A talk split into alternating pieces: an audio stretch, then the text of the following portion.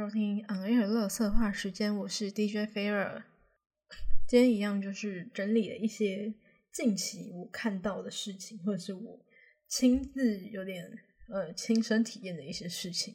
然后分享一些我个人的心得，就有点呃流水账的记录一下自己的生活。因为最近真的是非常忙碌，所以没有什么事情可以讲。好，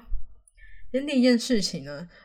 呃，好，我先强调一下，我应该会在标题或是我的那个资讯栏，就是标注一下，这集会有非常强烈带情绪的辱华的情节，然后请斟酌聆听。如果你很在意辱华这件事的话，斟酌聆听。但是如果你觉得就是呃，你迟早辱华的，你何你何不现在就辱的话，那你可以就是继续听下去。反正这件事情呢，就是要讲到。应该是三月九号还是十号的时候，就是大概在那个晚上，Faker 就开始他的直播。然后在他的直播呢，他某一场拿了中路凯莎。最近他很喜欢玩中路凯莎，他甚至前几天在比赛又拿中路凯莎，而且玩的还不错。然后这不重点，重点是呢那一场的上路就是厄萨斯，他就是一直很送，一直不断的不断的死就算了，然后他几乎每死一次就一直按投降。然后让 Faker 就有点不爽，就觉得说他这个这个到底是怎样？后来他就反正他就边打，然后就边觉得说，等这一局结束，我一定要检举他。然后甚至他还说，哦，你看那个剑魔不来的话，我们就打得非常的好。呃，游戏结束后，他就检举了那个人，好像我不知道他查的还是别人跟他讲的，就跟他说那个上路是呃。中国战队就滔博的上路叫做晴天，他就说我不知道为什么中国的选手可以拿到韩服的超级账号，超级账号，但是呃，他这几年遇到很多就是所谓的演员，就是可能会故意的。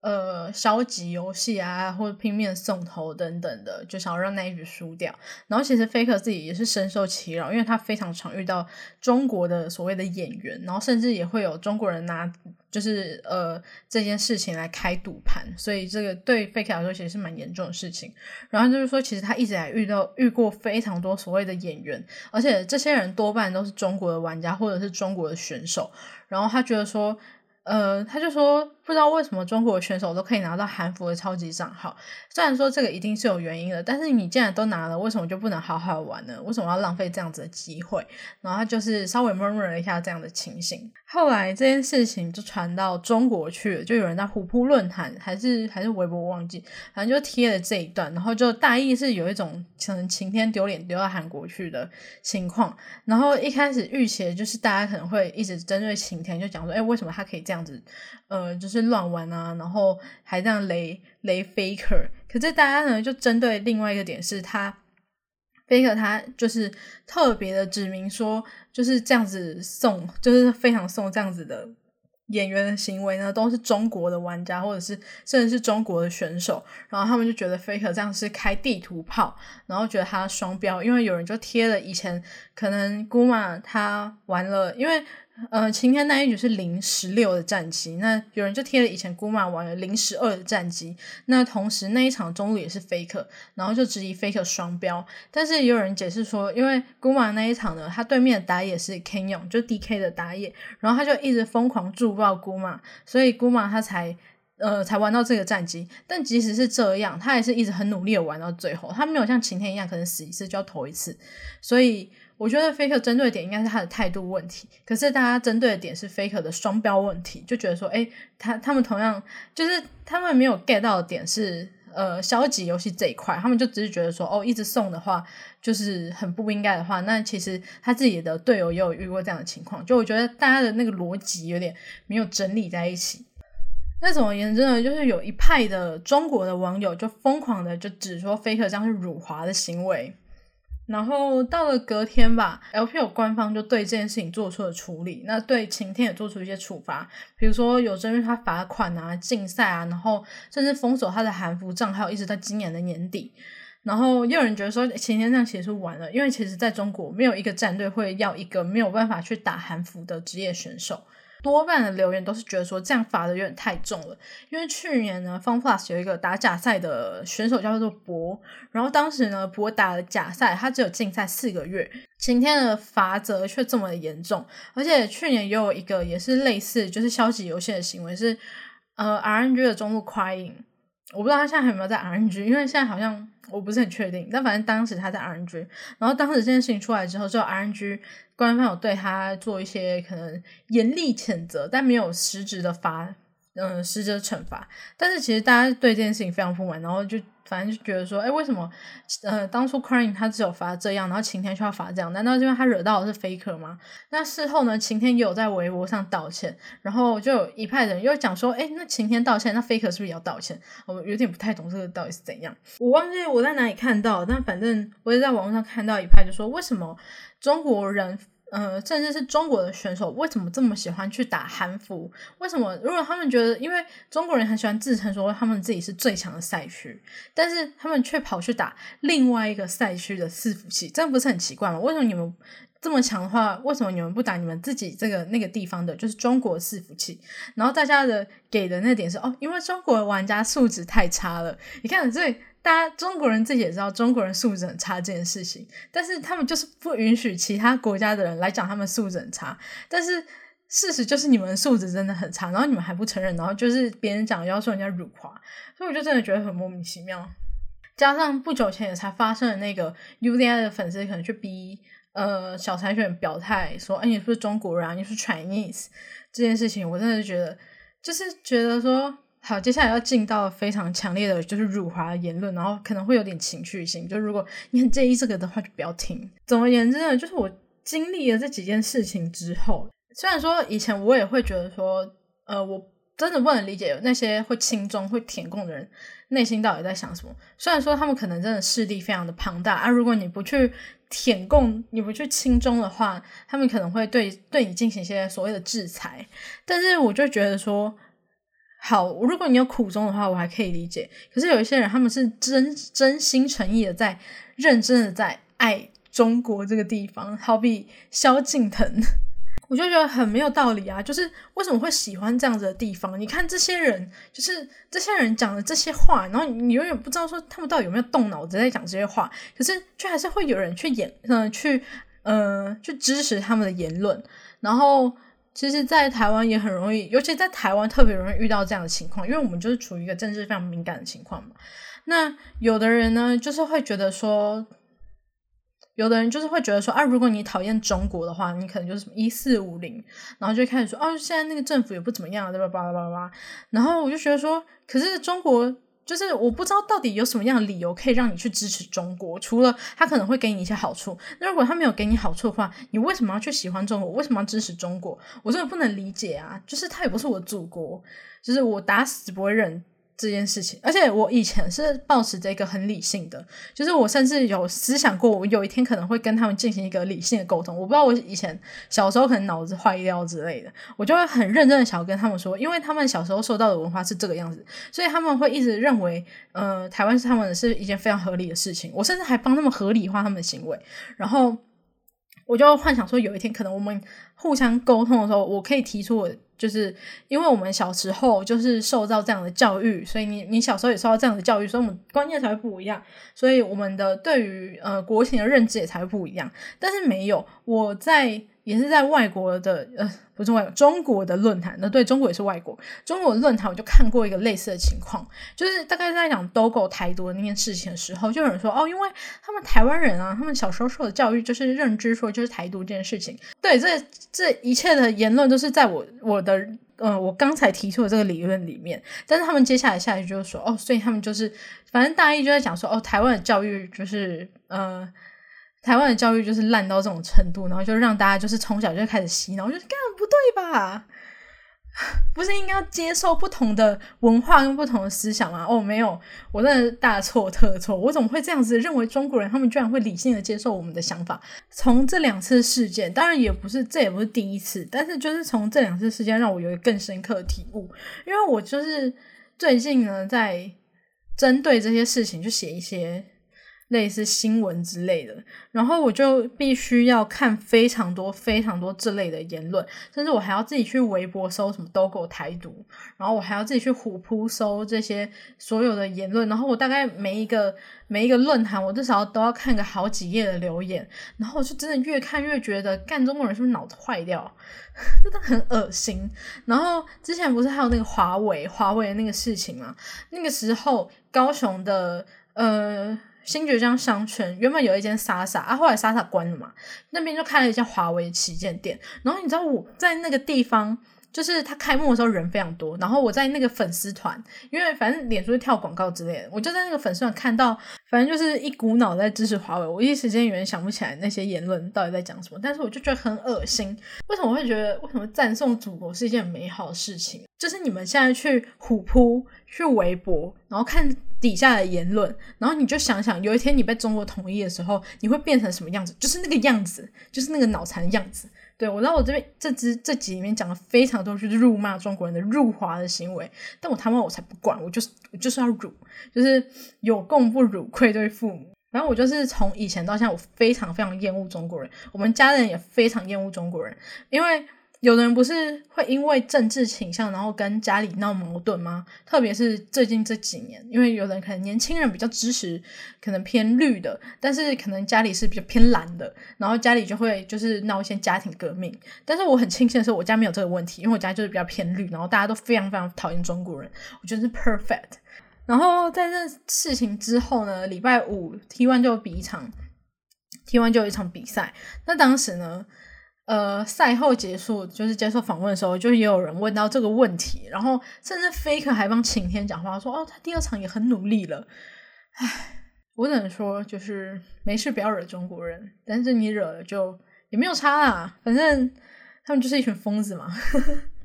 我当然也知道有些理性的人，因为有些人他可能来台湾，有有的因为很多大陆生，我之前学校有遇过非常多的大陆生，然后我有跟一个大陆生就很常去吃饭。然后我们就有聊过，说他就说呢，在他们学校，很多人都想要来台湾念书。你要来台湾念书，你的成绩要非常好，甚至你的操性成绩也要很好。所以可见中国人对于成嗯来大陆呃来台湾的念书的向往，会让他们非常的想要在这一块争取很好的成绩。但是也有一些，就是有很多人可能他来了。台湾念书之后呢，他会对他以前的一些想法做一些改变，然后就觉得说，哦，我原来我以前就是看法跟我接触到自由空气之后的看法是怎么样。但是也有的人，像是以前呢，因为大陆来台湾念书的学生分两种，一个一种是那种念一学期的交换学生，一种是念四年的那种交换学生。然后我就遇过我们班有一种念四年的，就是中国的交换学生。然后他一开始他刚来的时候呢，他就是。可能我们有一门课叫政治学，然后政治学呢，老师就会放很多政治新闻，因为他考试会考一些时事相关的话题，所以他每每个礼拜上课的时候，他都会放那个礼拜的一些政治新闻。然后他有一些，呃，有时候如果播到一些比较偏，就是偏可能比较偏一四五零类型的新闻呢，他就会觉得那个同学，他就会觉得说，哇靠，为什么为什么台湾人会做这种新闻？然后他就会拍起来，然后传他的微信给他的朋友看。就是一副非常不可思议的样子。然后呢，我以为，因为那时候才大一还大二，我以为他念到大四的时候会有一点改变。但是大四的时候发生一件事情，就是反送中。然后那时候好死不死，我们毕制就是我进了毕制的策展组，因为我们要办毕展，所以我进入了策展组。然后策展组又好死不死跟他分在同一组。然后那时候我们就刚好讨论到，就是关于那个反送中的问题。因为当时呢，我们学校爆发一件事情，就是在。呃，宿舍里面有香港学生把他们的寝室的门弄成连侬墙，就是在他的门上贴了非常多的便利贴，然后可能写一些可能呃什么光复香港啊之类的。然后被大陆的学生看到，他就非常不爽的，就是要去把它毁掉。然后他们之间就发生一些争执。那大陆的学生呢，就打上了香港的学生。但是这件事情学校没有做任何的回应。反正我们学校也是轻中啊，就是干。后来我们就有一次在讨论一些就是跟币制相关的事情的时候，我们就有聊到这件事情，因为大家就一定会聊到一些日常生活事情嘛。然后他就很生气的说：“明明就是那个香港人先动手的，干你娘嘞！”有一次近几年也不是近几近几个月，我意外的找到他的 IG，然后他的 IG 呢是没有锁的，所以我就可以直接没有追踪他的情况，我就可以直接看他的文章。然后你们知道他发什么吗？虽然我知道去评论别人的 IG 文章不是很正确，但我真的是看到这个颠覆我的三观。他居然发了一则，就是大陆证实说武汉肺炎是从美国传来的，然后就说就是还有一些人在那边说什么，他还想要栽赃给中国，就觉得说现在证实了就是武汉肺炎，现现在证实了新冠肺炎是从美国来的，巴拉巴拉，然后觉得说到底是三小，清醒一点好吗？就是我觉得说你真的是你才是愧对父母那个，就是。你爸妈花了那么多钱把你送来台湾读书，然后你就是这四年回去之后，你还是一个食古不化的人。我这样成语有用对吗？好，不管，我真的太生气。我以前很常听过一句话，就是人一懒脑就残。就是如果你是支持，有些人会觉得说，如果你是支持国民党的，那你可能就会有点你知道懒脑。我不想要讲一些太太，因为我前面已经讲太多情绪性言论，但我觉得就是。这个，如果你轻中填空，大概也是类似的情形。好，今天这个话题就到这边为止。然后下一个呢，就是我上礼拜不是上礼拜，前天，今天是礼拜天，然后我礼拜五的时候呢，去看了那个有趣的演讲，就听听了一场演讲，叫做三重标准。那他就是伯恩呢，在今年呃开的一场演讲。他说：“如果这个是一个喜剧的演出的话，那他就要征娱乐税。可是如果这是一场演讲的话，那就不用征娱乐税，那他就要办演讲，然后就可以少交很多钱。可是这个问题就是目前是有纠纷的，所以他就是还在呃当，就是还在现场，就是要大家去评论说，哎，你们觉得这是一场演讲还是一个喜剧专场？他之前也有收到政府的公文嘛，然后他也有在呃他自己的影片里面开箱这个公文。”然后反正我就去听了那个所谓的演讲，其实主要是因为我以前大三、大四的时候非常喜欢博文，但我现在还好了，因为我觉得可能是跟没有夜夜秀有关，就是我觉得我可能比较偏向喜欢夜夜秀，然后后来就是其他的影片，我就觉得偏无聊一点，然后再加上老 K 事件之后，又让我对博文。没有那么的喜欢，所以我其实在这个专场出来的时候，我一直有犹豫，说我到底要不要去看。因为一方面是以前他开专场的时候，就我很喜欢他，可是他开专场的时候，我都没有办法去。就要不是因为可能当时比较没钱，或者是就算有钱，然后可能那个票我也没有抢到，所以就是变得非常的困难。然后好不容易这次就是有机会去，因为我其实是到开演的前一个礼拜。我才买票，而且其实那那时候都还有剩票，其实有点难过，你知道吗？以前博的票都是秒杀的，然后现在居然就是到开演前一天，可能票都还卖不完的情况。我就是那时候就很犹豫，说我到底要不要去看？因为一来我没有那么喜欢伯恩了，可是二来我又觉得，因为以前都没有机会去，就总要给自己一个机会，所以就是想要圆一个梦想，我还是去看了伯恩的。演讲，我还在现场买了他的周边，就是所谓的演讲资料袋，里面就有他开箱那公文的 L 加，然后还有什么听讲证明，就弄得很很真一样。哦，这是真的是演讲。然后一进去现场又非常好笑，就是他在他把那个现场的布置就布置的像那种 TED 演讲的 那个布景一样，然后我觉得非常有趣。我那天去的时候状况非常多。反正首先呢，我其实一开始就在排队了，然后快要排到我的时候，我发现说原来那边有在卖那个资料袋，因为我其实不知道有卖那个东西，然后我就看到大家都在买，然后我就查说，哎，好像那个价钱还可以接受，所以我就又离开了我原本排的队伍，然后我又去买了一，就是买了一组，买了之后呢，我就必须重新排队嘛。那排的时候，我一边在收我刚刚呃他们找给我的钱，然后。就是反正我手上就拿了非常多的东西，就拿我刚买的那个袋子，因为我是下班过去的，然后我带的包包完全装不下那个东西，我只能用手提的。然后我一边又要收我刚刚找的钱，然后我一手还要拿我的票跟我的身份证，因为我没有用台北通。我要靠北台北通吗？我一定要靠北在台北通。反正台北通就是一个我觉得非常烂的东西，就是你知道，I don't know。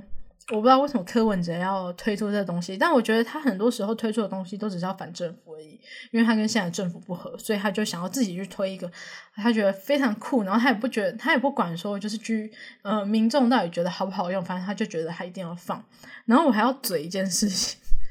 嘴一下民众党。最近因为今年选举就要开始了嘛，所以很多就是参选人呢，他们都会开始去跑一些行程。然后我就希望说，首先当然是要过那个自家党内初选，然后才会变成候选人。可能他们就会贴一些文宣啊，就说啊，如果你加电话民调的话，你一定要支持谁谁谁。那我就看到我们这一区就是也有民进党候选人，然后有民众党候选人，然后可能也有国民党候选人，但我不是很清楚。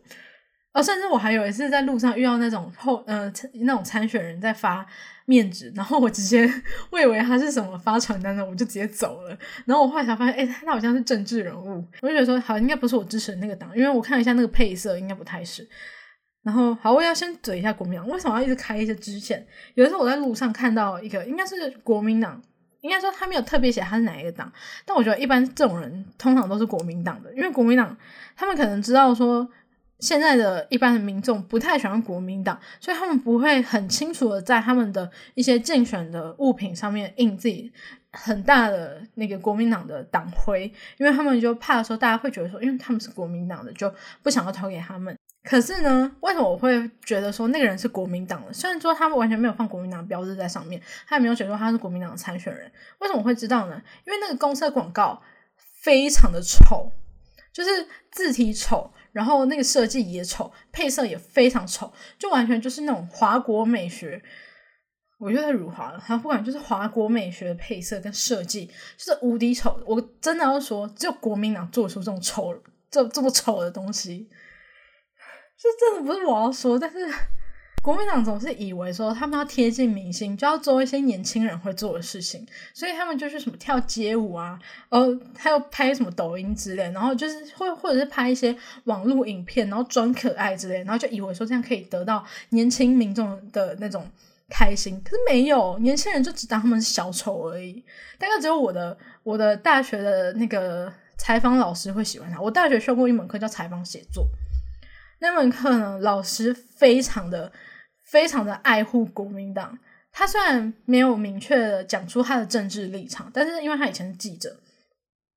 可是你从他的言行就可以听得出，他一定是偏向国民党的。为什么呢？他就是可能他上课在讲的时候，他第一句就说：“哦，我也觉得国民党很烂啊。”我跟你说。假中立的人的起手式都说哦，我也觉得那国民党很烂啊，怎样怎样怎样。然后接下来呢，他就说哦，可是那个执政党或是那个民进党这样，然后开始一连串，就国民党很烂这件事，他可能只一两句就结束了。但是他如果要骂执政党的时候呢，他就会大概花一个一个小时、半个小时去骂，然后骂非常非常多。我就觉得说，就是你还敢说你自己是什么中立，还是说什么自己是什么清流？就是根本是正根本就是在骗，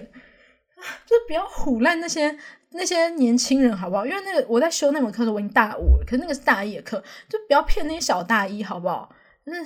这种老师真的是很不应该，就跟那个中医那种老师一样，就是不适任。虽然说我真的很想要投诉他，可是碍于那时候我真的是非常迫切的需要过这门课，所以他说什么我都忍下来了。因为我以前曾经做过一件事情，就是老师在上课的时候公然的播韩国语的影片。那时候那个老师非常非常喜欢韩国语，然后我非常不爽，因为那个跟我们的课其实没有什么关系。我就在那种期末问卷上直接拷贝他说，希望他不要带他自己的政治立场来上课。然后呢，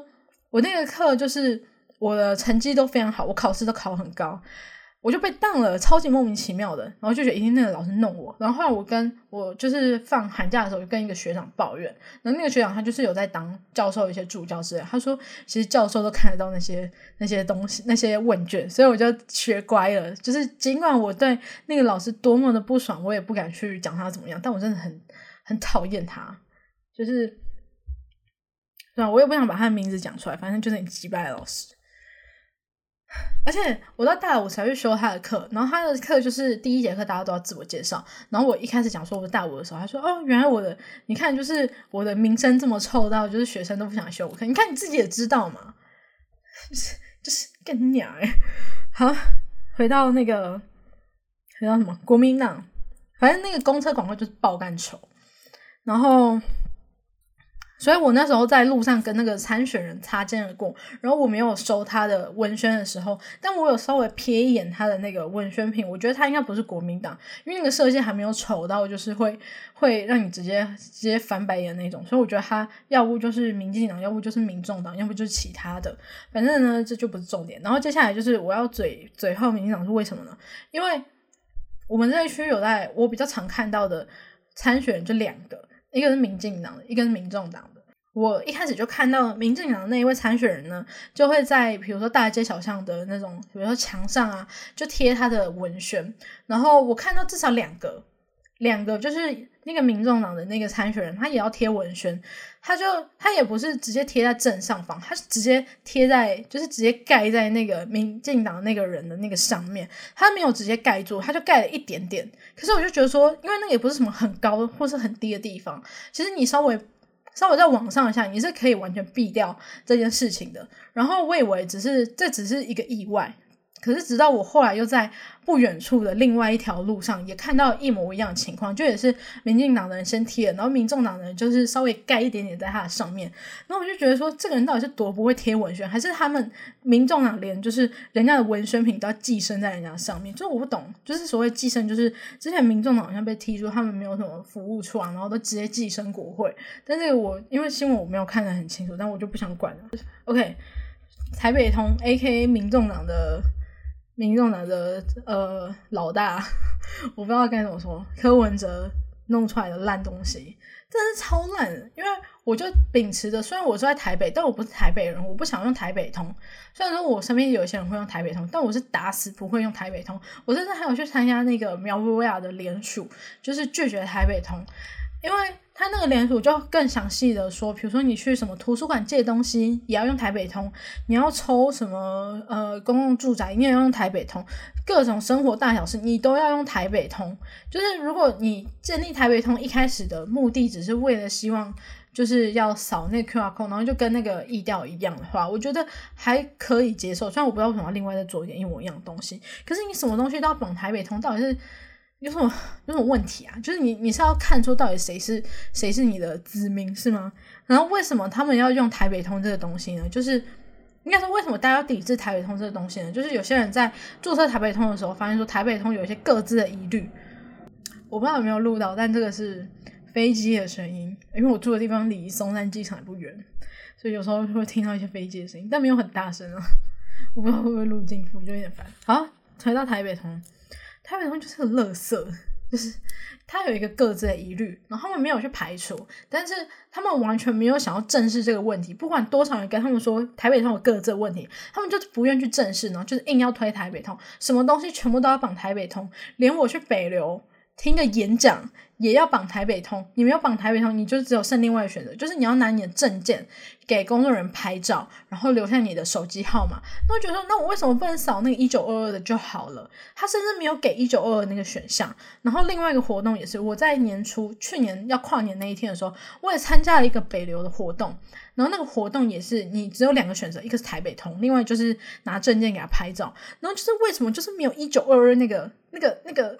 那个选项呢，就是多数人应该都还是扫一九二二吧。然后后来就是我有看到有人抱怨说，他要去北流看展览，因为北流那种常设展，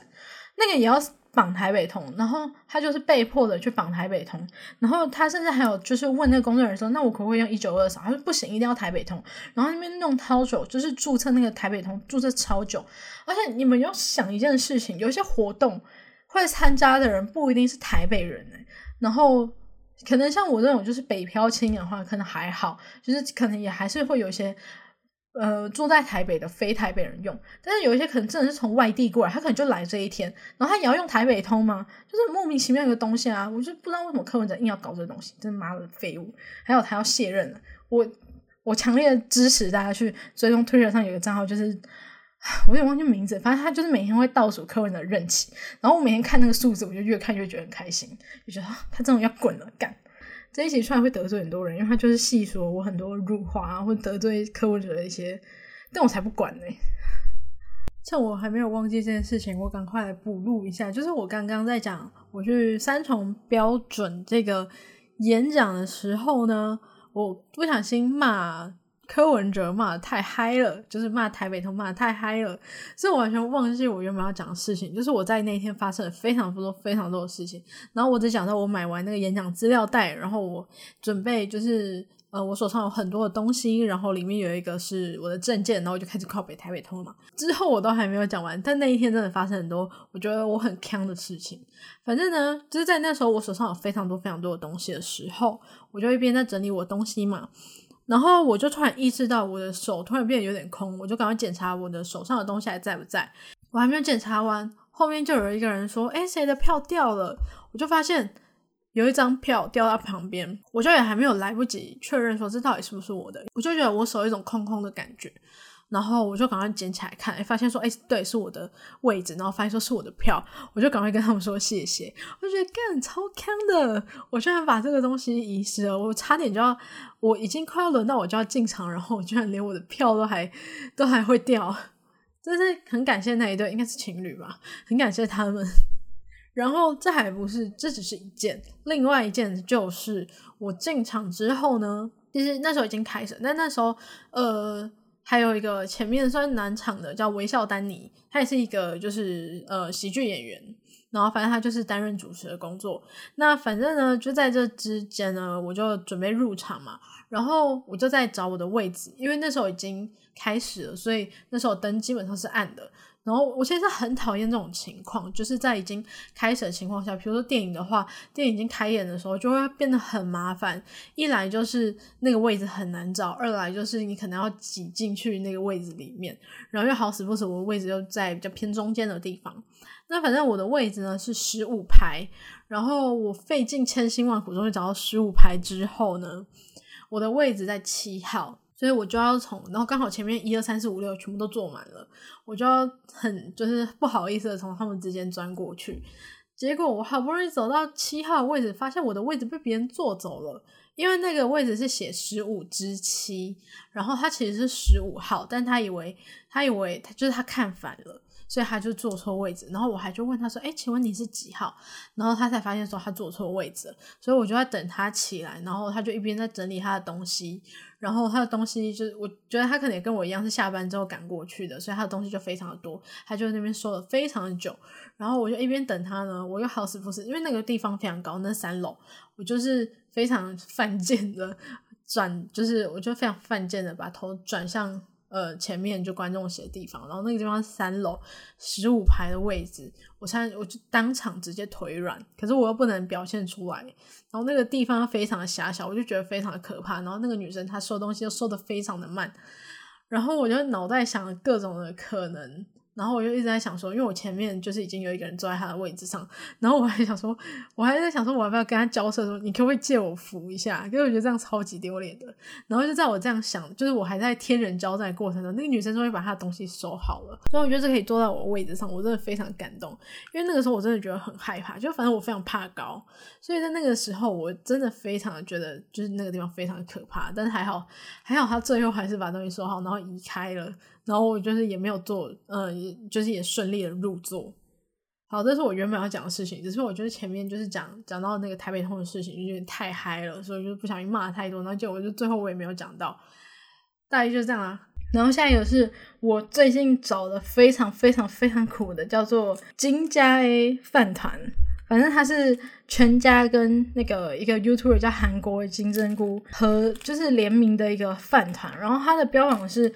它它目前有三种口味，然后都是那种韩系的口味。然后除了这个之外，它还有一个标榜是它非常的大，就是它比一般的御饭团还要再大一点点，所以它的价格也比较贵，一缸卖到四十五块。我是不知道，因为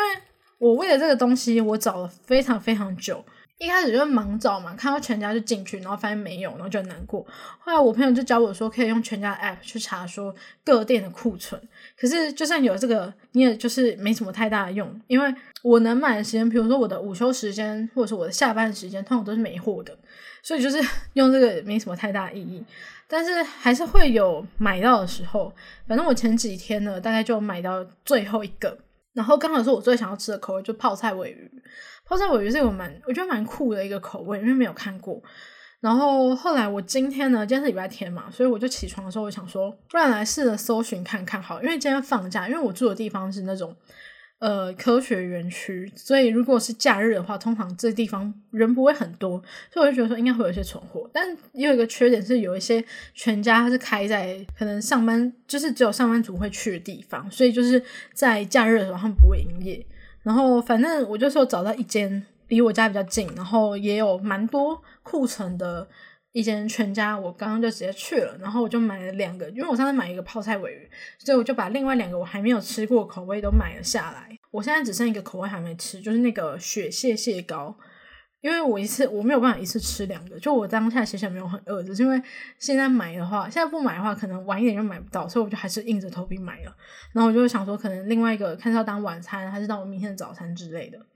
然后反正我目前就吃了两种嘛，一个是辣炒猪肉，一个是泡菜尾鱼。然后我必须先说，嗯，我其实感觉不到它有比较大，因为我觉得看起来也还好。可是它就是，我觉得就算说大，可能也只有大一点点。可是它就是硬是比硬是比一般的饭团贵了很多，所以我觉得有点小贵，觉得 CP 值不是很高。然后再来就是以我目前知道两种口味的话，一个是泡菜尾鱼，我也觉得很还好，就是泡菜味很重，可是尾鱼就很还好。就我觉得尾鱼不是一个可以跟重口味的东西搭在一起，它感觉应该要跟一些比较清爽的东西一起配，比如说玉米啊，或是美乃滋之类的东西。可是你一下搭一个太重口味的东西，我觉得有点怪。所以泡菜尾鱼是我目前吃到一个小小失望的一个口味。然后我刚刚吃的辣炒猪肉，我没有印象我有没有吃到很多肉，因为我的印象都是它的味道，但是。我必须说，它真的很让辣炒猪肉，就是完全那种你在韩国料理店点了这一道小菜的那种感觉，然后就直接把这个东西塞进饭团里面。我觉得还原度算高的，可是我觉得这个东西不适合做成饭团，因为它真的味道更重。泡菜已经是一个很重口味的东西了，那这一道菜呢，它其实本身也是一个更加重口味的东西，因为它还会放葱，放放那种葱花，所以我觉得这个东西如果你要放到饭团的话，真的口味会有点太重。然后我觉得其实饭团多半都是当早餐比较多，就是比较难当正餐，因为以正餐来说它有点太少，最多的话还是吃早餐。所以我会觉得说，如果你早餐要吃一个味道这么重，而且它也会辣的东西的话，我会觉得对身体会有点小小的负担，所以我也不建议购买。虽然说它的还原度偏高，就是如果你真的很想要吃韩国料理，但是你。不想要走很远，或者不想花太多钱的话，还可以还是可以买来试试看，就体验那种韩国感的。然后另外是雪蟹蟹膏，我还没有吃，但是我朋友他是觉得说还不错，就是他给的评价是蛮高，因为有的那种蟹膏会有一些腥味，可是他就觉得说好像没有，但是他也觉得有点贵，所以这个是我目前，而且我真的找了很久，大概找了两个礼拜，我才终于凑齐，就真的是。心有点累，但我觉得我应该不会再买第二次，因为我目前的感想都觉得很还好。但是我朋友真的是夸张到，因为用呃全家 A P P 来查库存是我朋友教我的方法，然后他真的是夸张到他，因为他也是找了很久没有找到，然后他就是有一次就是看到。他去的那间全家有很多，他居然直接跟他朋友把架上的库存都扫光，我觉得有点夸张。但是我不知道他有没有后悔，因为我没有问他后续的感想怎么样。但是如果是我的话，我是绝对不会做出这种事情的，因为我就觉得他真的很还好，没有没有到一定要吃的感觉，但是可以尝鲜一下。毕竟我也很喜欢金针菇，就是尝鲜一下可以。可是我就觉得，如果要我常吃的话，这个价钱也不是 天天都买得下手价钱。所以我觉得，如果我有这个钱的话，我会想要去买分量更多的东西。最后呢，因为我觉得我前面也讲了很多，最后就是我昨天去看了一部电影，叫做《该死的阿修罗》。我是一个非常热爱看国片，尤其是剧情片的人。虽然我知道很多人很不喜欢看国片，是觉得说国片非常无聊，但是我个人就是非常喜欢看国片。我不是。盲从的支持是我真的很喜欢那一类的剧情，反正我就很喜欢看一些比较偏无聊片。很多人爱看什么动作大片啊，比如说最近热映的什么蝙蝠侠啊，之前的什么蜘蛛人，那些我都超级不爱看。我是那种我看科幻片、看动作片，我一定会睡着的人。以前高中的时候，我们老师他就很喜欢下载一些盗版的电影，然后可能。呃，用班会课就放给我们看，然后我就觉得超级无聊。我在看了，但是因为大家全班几乎都觉得说，哦，我想要看这一部，所以老师还播这一部。然后我就是那种我会看看个半个小时，我前面会很感兴趣，但是我看了半个小时，我就会放弃，然后睡着的人。我是那种我每次都会给他机会，但是他最后都会让我失望，因为我真的很讨厌看这种类型，我就喜欢看剧情片，所以国片对我来说是一个很好的选择。但是我也知道近几年的国片没有那么的厉害，就是也是会有很多片让我觉得我初期很喜欢，可是看到后面都觉得有点小失望的感觉。但我觉得有可能是因为我在开影前我就对这些影嗯这些电影抱持了非常高的期待，所以最后呢就导致说有点失望感有点大。所以这次看《该死的阿修罗》之前。应该说，我觉得去年的电影给我很多这样子的感觉，瀑布也好，呃，青春试炼也好，都是我抱持非常强大的期待去看。今天的男孩也是，可是这些电影到最后都没有得到我最终想要的那种感受，就是我可能期望放太高，所以失望感会有点重。唯一一个我没有抱期待去看，然后觉得非常好的，应该是《鬼扯》。但是我就觉得，不管怎么样，那些电影好像都没有二零二零年、二零一九年的国片来的厉害。就是二零二零年真的出产非常多很棒的电影。就是我非常怀念那一年，那一年电影真的都很棒诶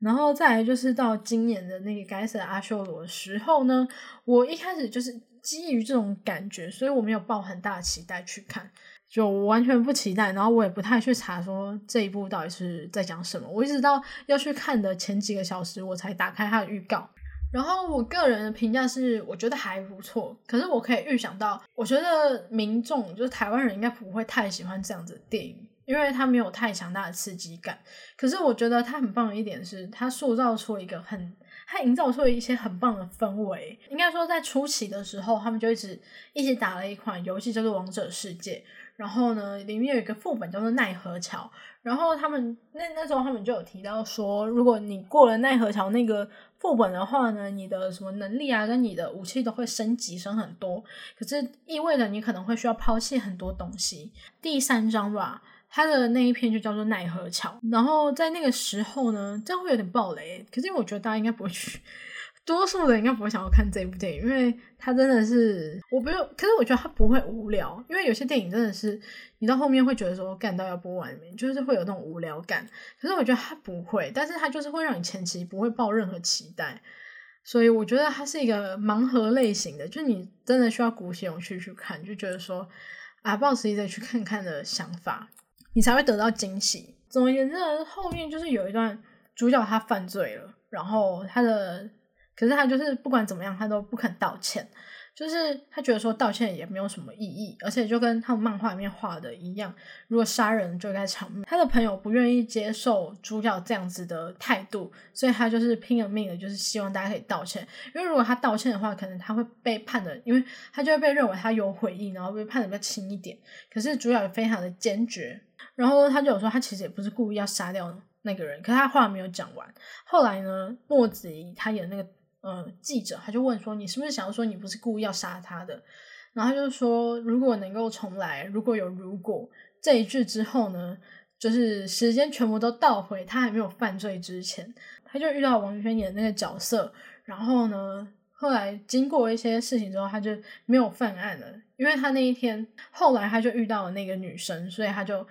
呃可能改变想法，他就没有犯这件事情。可是后来呢？”基本上等于说，他演了另外一种结局，就让你有了不同的想法。后来就发现说，第一个故事的受害者变成了第二个故事的加害者，所以我觉得这种身份互换的那个有点有趣，因为就变成说，第一个故事你可以看到那个受害者的父母亲，他们就非常的难过，然后在想说要不要接受对方的道歉。可是第二个呢，就整个。嗯，对调就变成说，他们还要去求得别人的原谅，我觉得还蛮有趣的这个。而且最后呢，当你看了很投入的时候，你最后又发现说，那个全部都只是其中一个角色他画的漫画内容，就很酷。就我觉得这个叙事手法很赞，所以我觉得我个人很推荐去看。可是我就是觉得说，多数的人不会喜欢这样子的剧情，大家可能会觉得很沉闷、很无聊。可是我觉得很有趣，大概就是这样。好。今天这一集就到这边，拜拜。